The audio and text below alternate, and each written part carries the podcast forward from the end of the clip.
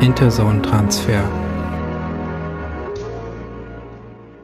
Paul überließ es seinem digitalen Assistenten, eine Route zum BER zusammenzustellen, die gleichermaßen günstig, ungefährlich und schnell war. Erst einen Shuttlebus zum nächsten urbanen Zentrum am Alexanderplatz und von dort mit einem unterirdischen Hochgeschwindigkeitszug durch Friedrichshain-Kreuzberg und Neukölln. In Adlershof würde ein bewaffneter Jeep-Konvoi starten, der ihn dann in Richtung Schönefeld und BER bringen würde. Berlin war in den letzten zehn Jahren von den GMO-Konzernen in riesige Parzellen aufgeteilt worden, in denen Mais, Roggen und Weizen angebaut wurde. Die Arbeit geschah weitgehend automatisiert mit Hilfe von sogenannten Roundup-Erntemaschinen. Dazwischen befanden sich wilde Kieze, in denen arbeitslose Menschen zusammengefärcht in Containersiedlungen wohnten. Dort verkehrten zerbeulte Militärtransporter, deren Fahrer sich in einem kugelsicheren Käfig befand, der sich im Ernstfall heraussprengen und als autonome Einheit bewegen ließ. Eine Fahrt die Danziger, Petersburger und Warschauer Straße entlang Richtung Adlergestell kostete praktisch nichts, dauerte aber einen halben Tag, da der Bus an einem Dutzend Checkpoints anhalten und um ausgebrannte Fahrzeugwracks herummanövrieren musste. Dazu konnte Paul den Blick in die leeren Augen der Arbeitslosen nicht ertragen, die am Straßenrand rumlungerten und Freebase rauchten. In Adlershof stand Paul zusammen mit ein paar anderen Reisenden auf dem ehemaligen Studiogelände und unterhielt sich. Die haben ein verficktes Monopol, Mann, erregte sich ein dicker Mann in einem grauen Flanellhemd, auf dessen Nase sich ein Verkehrsnetz von aufgeplatzten Äderchen ausbreitete. Lange mache ich das nicht mehr mit. Ich habe meiner Frau versprochen, dass wir nach Leipzig gehen. Dort soll es ganze Straßenabschnitte geben, in denen nur Einfamilienhäuser stehen. Paul fragte sich, wie wohl die Frau dieses Fettklopses aussehen mochte, nickte aber nur resigniert. Alle kannten die Plakate auf den internationalen Straßen, auf denen für Eigentumswohnungen in Leipzig oder Dresden geworben wurde. Ein Leben ohne Gedränge, mit einer intakten Haustüre, einem kleinen Garten und ohne stündliche Polizeieinsätze. Die typische Highspeed-Subklientel. Die meisten Bewohner von Intersum Berlin konnten nicht mal davon träumen, ohne sich lächerlich zu machen. Eine alte Frau ging durch ihre Reihen, um Kaugummis und Taschentücher zu verkaufen, wurde aber von den allermeisten Reisenden ignoriert. Dann öffnete sich scharrend das Tor zum Adlergestell und die Gruppe drängte sich zum Ausgang. Ein Soldat mit heruntergeklapptem Visier prüfte ihre Fahrkarten und Pässe, dann wurden jeweils drei Personen in einen Jeep verfrachtet.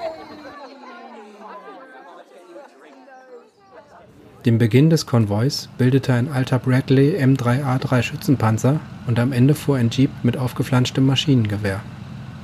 Ein lautes, jaulendes Geräusch verkündete den Aufbruch des Konvois. Die Jeeps setzten sich in Bewegung und fuhren in nervtötend langsamem Tempo die Straße zum BER hinunter. Hier gab es keine Werbeplakate und keine Zäune, um die Blicke der Passagiere auf sich zu lenken. Die Gegend südlich von Adlershof, Grodow, Buckow und Friedrichshagen bis hin zum Spreewald war militärisches Sperrgebiet. Im Netz kursierten wilde Gerüchte. Irgendwo zwischen Alien-Invasion, Atombombentests und einer polnischen Belagerung, aber was wirklich im Süden von Intersom Berlin abging, das wusste niemand so genau. Der Konvoi bog auf der 96a am Seegraben in Richtung Westen ab. Beiden Seiten der Straße gab es nur gelbliches Gras, Staub und vereinzelt ein paar verdorrte Birken. Dann die obligatorischen Sponsorenzäune, die den Blick auf etwas verdeckten, was man nicht sehen sollte, sei es militärischer oder ökonomischer Natur. Auf dem Bradley saßen zwei Soldaten mit Spezialbrillen, die die Straße nach Minen absuchten. An einer Stelle hatte jemand eine Lücke in die Sponsorenzäune gesprengt. Zwischen dem langsam verfliegenden Rauch sah man endlose Reihen monokultivierten Mais. Für Paul sahen die Blüten wie wildes Schamhaar aus. Er verzog angeekelt das Gesicht, als ihm eine widerliche Analogie durch den Kopf schoss. Noch ehe er den Blick abwenden konnte, flackerte eine Reihe von vakuumverpackten Beuteln mit Ananas, Kokosnuss und Granatapfel der Firma Blue Skies an ihm vorbei. Die Welt war wieder in Ordnung. Nachdem sie ungefähr einen Kilometer gefahren waren, kamen die meterhohen Zäune des Flughafens in Sicht. Ein Helikopter donnerte über sie hinweg, dann öffneten sich schwerfällig zwei Eisentore, hinter denen weitere Spähpanzer standen.